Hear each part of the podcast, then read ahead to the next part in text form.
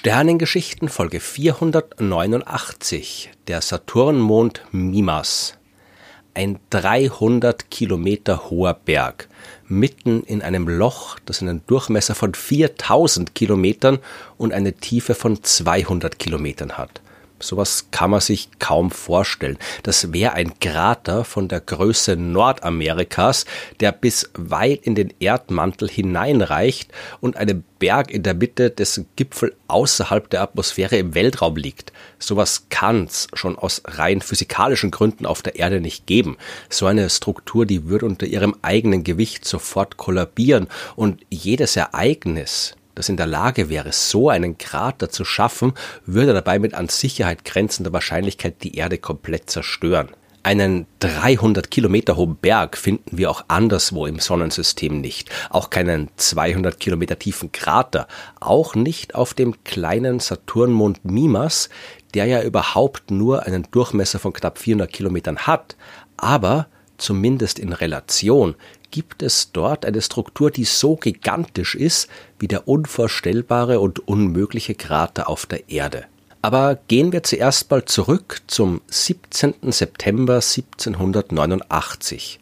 Knapp acht Jahre nachdem der englische Astronom William Herschel mit seinem selbstgebauten Teleskop als erster Mensch überhaupt mit Uranus einen noch unbekannten Planeten entdeckt hat, hat er an diesem Tag dem Inventar des Sonnensystems ein weiteres Objekt hinzugefügt. Er hat einen Mond des Saturns gefunden. Sechs Stück hat man da schon gekannt. Der größte Saturnmond Titan, der ist schon 1655 gefunden worden von Christian Huygens. Dann sind Japetus und Rea gefolgt. Die hat 1671 und 1672 Giovanni Domenico Cassini entdeckt. Der hat dann 1684 auch noch Tethys und Dione gefunden. Und für Nummer 6, da war dann schon William Herschel verantwortlich. Das war der Mond Enceladus im August 1789, nur ein paar Wochen, bevor er dann am 17. September 1789 den siebten Mond gefunden hat. Mimas, nur dass der damals den Namen noch nicht gehabt hat. Der hat damals die römische Nummer 1 bekommen, weil er von allen bekannten Saturnmonden dem Saturn am nächsten war und man die Monde von innen nach außen durchnummeriert hat. Den Namen Mimas, den hat der Mond erst 1847 bekommen, als John Herschel, der Sohn von William, auch ein berühmter Astronom, vorgeschlagen hat, die Saturnmonde nach den Riesen in der griechischen Mythologie zu benennen. Der Mond Mimas jedenfalls, der umkreist den Saturn auf einer fast kreisförmigen Bahn, nur circa 125.000 Kilometer von dessen äußerer Atmosphäre entfernt und das ist ziemlich nahe. Der Mond der Erde, der ist immerhin 400.000 Kilometer von der Erde weg. Aber mittlerweile haben wir sogar neun andere Monde gefunden, die noch näher am Saturn kreisen. Die sind aber alle viel kleiner als Mimas der hat einen Durchmesser von 397 Kilometern und kommt einer Kugel sehr nahe, was durchaus außergewöhnlich ist. Große Himmelskörper, ja, die fallen unter ihrem eigenen Gewicht zwangsläufig zu einer annähernden runden Form zusammen. Ja, darum sind Planeten wie die Erde eben auch rund. Bei Himmelskörpern, die kleiner als ja ungefähr 1000 Kilometer sind, ist das aber nicht selbstverständlich. Die haben zu wenig Masse, um sich unter ihrem eigenen Gewicht in eine symmetrische Form wie eine Kugel zusammenzuziehen. Mimas, der ist auch keine perfekte Kugel. In der einen Richtung ist sein Durchmesser circa 390 Kilometer, in der anderen sind es 415 Kilometer und das ist auch genau die Richtung, die zum Saturn zeigt. Die Anziehungskraft des riesigen Planeten, die zieht ihn also ein bisschen um die Länge, aber trotzdem ist es erstaunlich, dass er wirklich wie eine Kugel ausschaut. Und das tut er auch. Von außen betrachtet schaut er so aus wie eine große graue Kugel aus Stein. Seine mittlere Dichte, die beträgt aber nur wenig mehr als ein Gramm pro Kubikzentimeter und das heißt, dass dieser Mond zu einem überwiegenden Teil aus Wassereis bestehen muss, mit einer geringen Menge an Gestein dazwischen gemischt. Vielleicht ist unter all diesem Wassereis auch irgendwo ein kleiner Kern aus Fels. Dieser Kern, der ist dann aber vermutlich keine Kugel, sondern hat eher die Form eines Footballs. Das wissen wir, weil ab dem Jahr 2004 die Raumsonde Cassini den Mimas aus der Nähe untersucht hat. Natürlich hat die Sonde nicht ins Innere des Monds schauen können, aber das war auch nicht nötig. Man kann mit einer Raumsonde ganz in der Nähe eines Himmelskörpers vorbeifliegen oder halt auch um ihn herum. Wie sich die Sonde dann bewegt, das hängt natürlich von der Anziehungskraft und damit von der Masse dieses Objekts ab, aber eben auch davon, wie diese Masse verteilt ist. Wenn da jetzt zum Beispiel irgendwo im Eis von Mimas eine fette, gigantische Eisenkugel stecken würde, würde die Raumsonde jedes Mal eine stärkere Anziehungskraft spüren, wenn sie genau über die Stelle des Monds fliegt, wo die Kugel drunter ist. Okay, wenn die Kugel jetzt genau im Zentrum wäre, dann würde man nichts merken, weil Cassini dann ja quasi immer genau über der Kugel ist, egal wo es lang fliegt. Und im Mima steckt ja auch keine Eisenkugel drin, sondern wenn dann nur eine Gesteinskugel. Aber wenn die ein bisschen unförmig ist, dann merkt die Raumsonde das beim Vorbeifliegen, weil dann ist sie mal auf einer Seite des Mondes, wo bis zum Kern des Mondes ein bisschen mehr Gestein drunter ist und dann ändert sich die Anziehungskraft. Warum der Kern von Mimas unförmig sein soll, das weiß man aber nicht. Es könnte auch sein, dass der Kern ganz normal ist, dann müsste aber dafür unter dem Eis von Mimas ein Ozean aus flüssigem Wasser sein. Das gibt dann einen ähnlichen Effekt auf die Bewegung einer Raumsonde wie ein unförmiger Kern.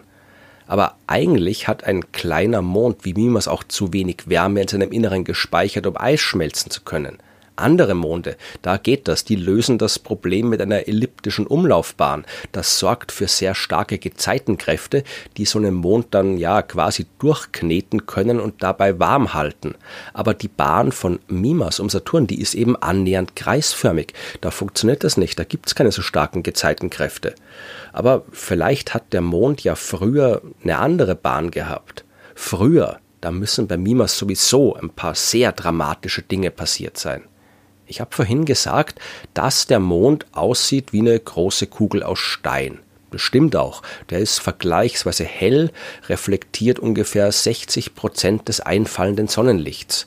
Schaut so ein bisschen aus wie so eine gelblich-graue Kugel und da findet man, wenig überraschend, sehr viele Einschlagskrater. Auf den ersten Blick, da könnte man Mimas mit dem Mond der Erde verwechseln, aber eben wirklich nur auf den ersten Blick, denn einen ganz bestimmten Krater dort, den kann man nicht übersehen. Der trägt nach dem Entdecker des Mondes den Namen Herschel. Und dieser Herschel-Krater hat einen Durchmesser von knapp 140 Kilometern. Das klingt vielleicht nicht so beeindruckend, zumindest so lange nicht, bis man sich daran erinnert, dass der ganze Mond nur einen Durchmesser von 400 Kilometern hat. Der Krater macht also fast ein Drittel des Monddurchmessers aus. Die Wände des Kraters sind fünf Kilometer hoch. Teilweise liegt der Boden des Kraters sogar bis zu zehn Kilometer unter dem Rand. In der Mitte des Kraters, da erhebt sich ein Zentralberg von sechs bis acht Kilometer Höhe, vielleicht sogar über zehn Kilometer. Das lässt sich aus der Entfernung nicht so genau messen. Wenn wir so einen Krater mit genau dieser Größe auf der Erde hätten, dann wäre das ein beeindruckendes Ding. Der Zentralberg würde zu den höchsten Bergen des Planeten gehören und wäre vielleicht sogar höher als der Mount Everest. Und wenn man eben diesen Krater entsprechend des Größenverhältnisses von Mimas und Erde nach oben skaliert, dann landet man eben bei dem 4000 Kilometer großen Krater, den wir uns zu Beginn vorgestellt haben. Der Herschelkrater auf Mimas, der ist ein gewaltiges Ding. Und wenn man den anschaut, dann kann man kaum anders, als sich zu fragen, wie der entstanden ist und warum um Himmels Willen dabei nicht der ganze Mond zerstört worden ist. Was auch immer so ein enormes Loch in einen Himmelskörper schlagen kann, müsste ihn dabei eigentlich komplett kaputt machen. Ja, diese Frage stellt sich natürlich auch die Astronomie, aber eine verbindliche Antwort haben wir leider doch nicht. Wir gehen davon aus, dass der Krater schon alt ist, mehr als vier Milliarden Jahre. Der muss also in der Frühzeit des Sonnensystems entstanden sein, als die Planeten sich gerade erst gebildet haben. Und damals sind tatsächlich noch viel mehr größere Objekte durch die Gegend geschwirrt als heute und eins davon muss den Mond getroffen haben. Genau so, dass es für den gigantischen Krater gereicht hat, der Mond den Einschlag aber gerade so überstanden hat. Man könnte noch viel mehr über Mimas herausfinden. Erst vier Raumsonden haben den Mond bisher besucht. 1971 ist Pioneer 11 vorbeigeflogen, aber in mehr als 100.000 Kilometer Abstand. Voyager 1 ist dann im August 1980 gekommen und hat immerhin schon 90.000 Kilometer Abstand gehabt. Voyager 2 ist 1981 vorbeigeflogen, aber da waren es 300.000 Kilometer Abstand.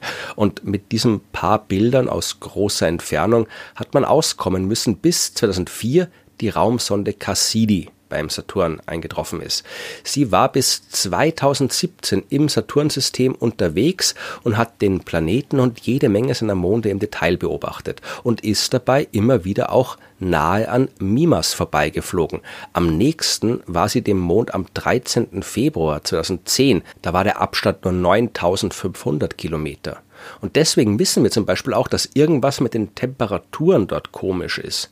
Okay, ich meine, es ist allgemein dort sehr kalt. Die Temperatur liegt bei circa minus 190 Grad Celsius im Durchschnitt. Und das ist wichtig, denn auf der Seite des Mondes, die dem Saturn abgewandt ist, ist es wärmer. Auf der dem Planeten zugewandten Seite ist es kälter und der Unterschied beträgt bis zu 20 Grad. Und wir wissen nicht so genau, warum das so ist. Vielleicht, weil auf der abgewandten Seite die Oberfläche so aus einer Art Pulverschnee besteht, der Wärme besser speichern kann. Oder vielleicht ist das Material auf der zugewandten Seite so, dass es besser Wärme leiten kann und deswegen kälter ist. Vielleicht hat auch der Einschlag was mit der Sache zu tun, der den Herschelkrater erzeugt hat. Der wird den Mond ja ziemlich durcheinander gebracht haben und wer weiß, wie sich da das Material verformt und umsortiert hat. Mimas ist nur einer von ja fast 100 Monden des Saturn und von mehreren hundert Monden im ganzen Sonnensystem. Aber wie jeder andere Himmelskörper ist auch Mimas eine ganz eigene Welt, über die wir bis jetzt nur einen Bruchteil von dem wissen, was es dort zu entdecken gibt.